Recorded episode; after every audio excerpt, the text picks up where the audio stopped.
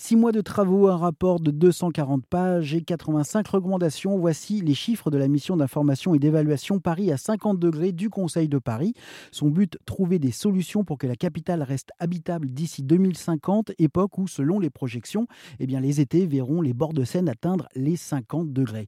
Du réaménagement de l'espace urbain comme végétaliser les immeubles, repeindre les murs et les sols en blanc, créer des îlots de fraîcheur avec des centaines d'hectares d'arbres adaptés aux fortes chaleurs, jusqu'à la baignade possible dans la Seine en passant par euh, revoir les, heures de travail. Le rapport aborde tous les sujets. Chloé Sagaspe, bonjour. Comment cette mission s'est organisée?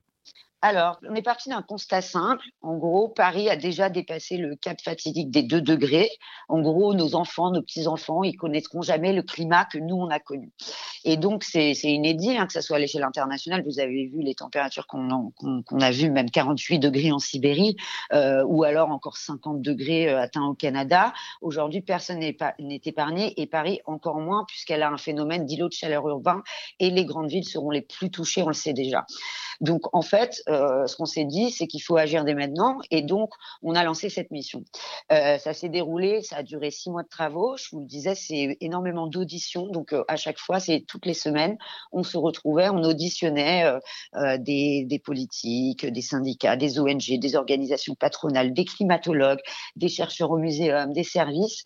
Euh, et donc, on a, à la suite de ces, de ces auditions, on a, on a beaucoup échangé. On a, on a également fait des visites de terrain. On a analysé beaucoup de documentation et puis on a échangé puisqu'à la fin c'est censé être le fruit d'un travail de consensus entre l'ensemble des groupes politiques et donc on a rendu, on, est, on tombé d'accord sur 85 recommandations et sur un rapport qui a été voté euh, à l'unanimité et donc qui sera euh, présenté au prochain Conseil de Paris en juin.